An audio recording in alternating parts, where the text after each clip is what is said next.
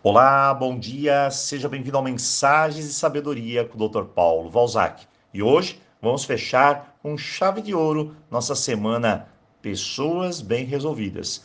E antes, vou deixar um aviso. Mais uma vez, o curso de autoestima recebeu dezenas de alunos. Inclusive, faltaram vagas. Então, no dia 15 agora, vamos abrir uma turma extra.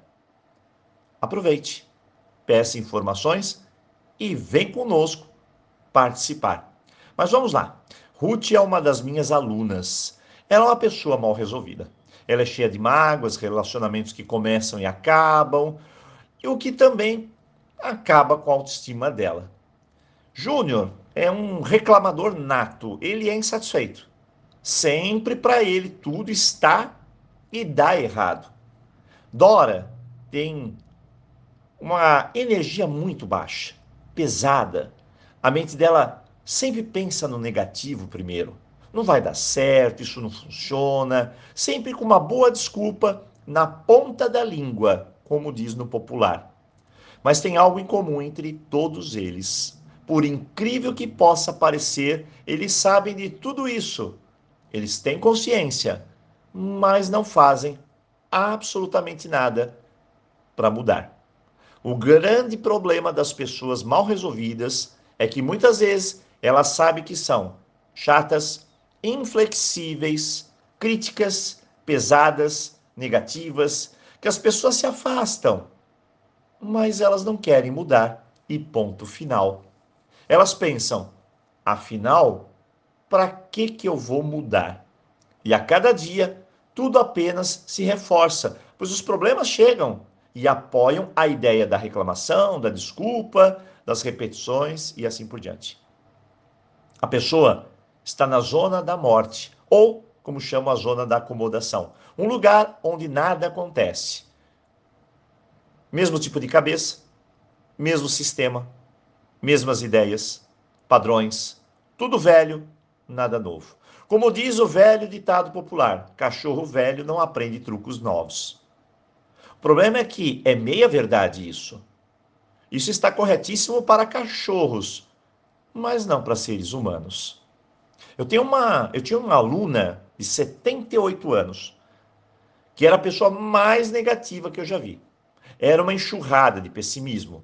Era mal agradecida, guardava mágoas que eu nem sabia onde.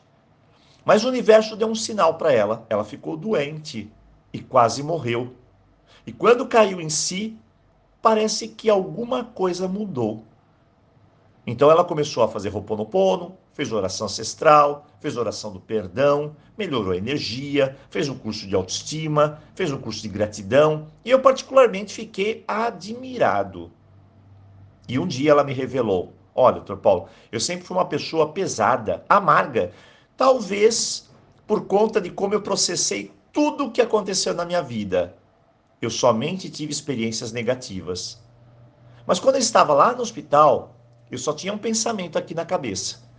Eu quero viver, quero aproveitar o meu tempo, eu quero fazer diferente.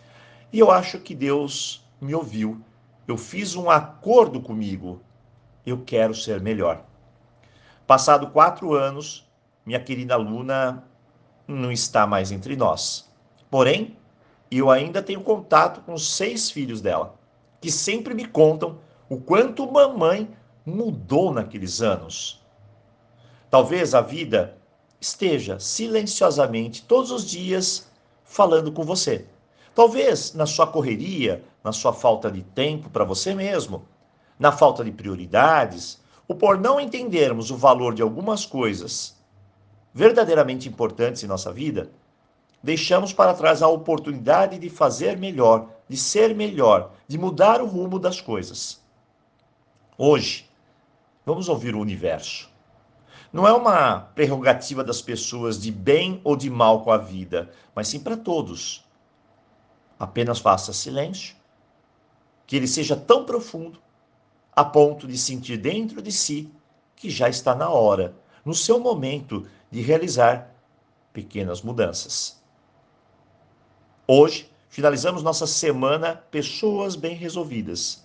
E eu espero que essa semana possa te proporcionar uma luz para o seu caminho, um despertar, para apenas ajustar as velas e aproveitar os bons ventos. Eu desejo um ótimo final de semana para você e, claro, nos vemos aqui na segunda-feira. Então, aloha!